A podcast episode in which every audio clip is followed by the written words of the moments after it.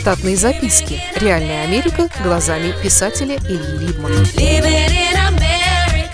Про двух Петелов.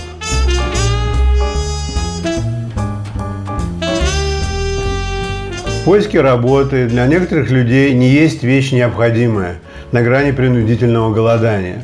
Предварительный жизненный опыт и другие тормозящие факторы заставляют таких людей быть сверхизбирательными, можно сказать капризными. Их можно сравнить, пожалуй, с итальянскими, израильскими индийскими мужчинами после 30 лет от роду, которых пытаются женить всей семьей, а порой и не одной. Индийские мамочки, хотя и не имеют таких усиков, как итальянские и израильтянские, но своих сыновей хотят пристроить не меньше. В одном из моих рассказов описывается мой менеджер, индиец Пател.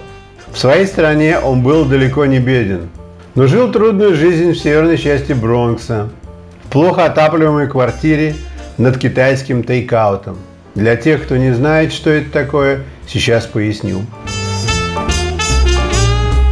Улицы в Бронксе с более или менее популярными магазинами, кафе и ресторанами обрамлены пятиэтажными кирпичными домами. На первых этажах этих домов, выходящими окнами на улицу, обычно расположены коммерческие заведения.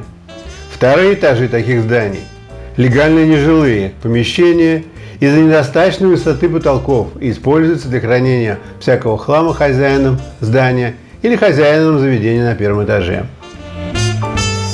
Но иногда такие вторые этажи просто стоят пустыми.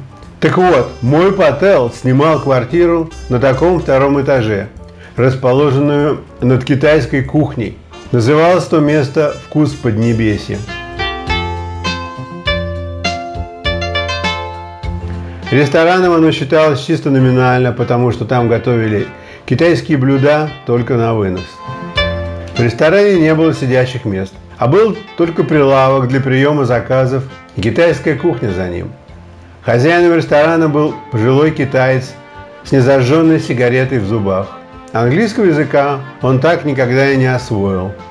Он жил в Штатах мальчишкой со времен Гоминдана и заработал миллионы долларов. Да толку что – Заработанные деньги никак не повлияли на качество его жизни.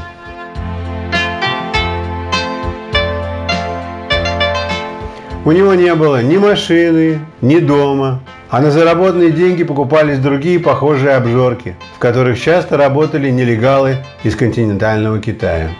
Нелегалов в Штаты привозят китайские бандитос за немалые деньги морскими путями в Калифорнию – Немногие из приехавших умеют готовить китайскую еду, но учатся этому ремеслу они быстро. Заказы в тейкауте принимала дальняя родственница пожилого китайца. Она тоже не блистала знанием языка, да это не было необходимостью, потому что на меню напротив каждого блюда стоял определенный номер. При заказе по телефону или из-за прилавка было достаточно его назвать. Про китайскую кухню скажу только одно, что она жаркая и пахучая. Таким образом, квартира Пателла с плохо заизолированными полами зимой частично отапливалась и воняла едой, а летом была просто предбанником ада на китайский лад. Пател был жаден. Он не хотел снимать нормального жилья для себя, хотя водил 320-й Мерс и имел несколько машин для развоза людей, типа Gypsy Cab, как такси. От жизни в такой квартире у него постоянно вырабатывался желудочный сок – в конце концов, Пател заболел язвой желудка. Мать Патела присылала ему из сказочной Индии посылкой альбомы с презентацией его потенциальных невест к отпуску каждого года. Иногда он приносил очередной толстенный фотоальбом с красотками на работу, в мотель, для обсуждения кандидаток со мной, как европейским ценителем женской красоты. Все кандидатки были здоровые, хороши собой и девственницы – с заверенными сертификатами. Пател не хотел жениться ни на одной из них. Он понимал, что с женитьбой он потеряет свободу. Мне теперь из этого дома есть только два пути. Или я ее веду в ЗАГС, либо она меня ведет к прокурору. Не надо. Сам не хочу. Ему придется вернуться домой и включиться в семейный бизнес. а значит стать зависимым. Работал я и с другим Пателом, инженером, который часто ругался по телефону со своим младшим братом. Однажды на какой-то корпоративной вечеринке, где мы оба были чужаками, он поведал мне причину громких разногласий с братом. Звучало она примерно так. Младший брат жил в штате Нью-Джерси и то и дело находился между браками или в процессе развода. Оказалось, что он был нездоров по мужской части. Во время сексуального соития вместо удовольствия он испытывал сильные боли в районе члена. Из-за неудобства он страдал и терпел какое-то время, а потом разводился. Старший брат Пател водил младшего к врачам, но у того были нормальные показатели анализов, и врачи только разводили руками. В конце концов, каким-то неизвестным образом, один из врачей определил, что у младшего брата загиб черенка пениса при эрекции – слишком крутой, поэтому без боли не вписаться ни в какую вагину.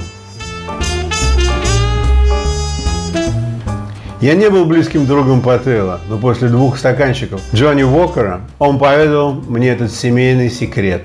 Он сказал, что для устранения такого недуга необходимо дорогостоящее хирургическое вмешательство, которое не покрывала ни одна медицинская страховка. Родственники не захотели скидываться на лечение такой редкой напасти. Так что младший Пател обречен и все пытался найти себе женщину, которая бы не приносила ему боль. Мой Пател относился к чужой боли как к своей. А именно, поэтому он ругался со всей своей родней из-за денег. Наш общий хозяин и босс не очень хорошо слышал. И не понимал, что рубль по телефону идет на хинду – он думал, что Пател отстаивает интересы компании перед одним из заказчиков или добивается дополнительных платежей за изменение проектов. Он хвалил Патела за рьяность, но одновременно охлаждал его пыл. Мол, в Америке за деньги так никто не рубится. Теперь мне жалко, что у меня нет ни одной его фотографии, того Патела. Он выглядел как жадный Магараджи из мультиков про Хаджуна Средина.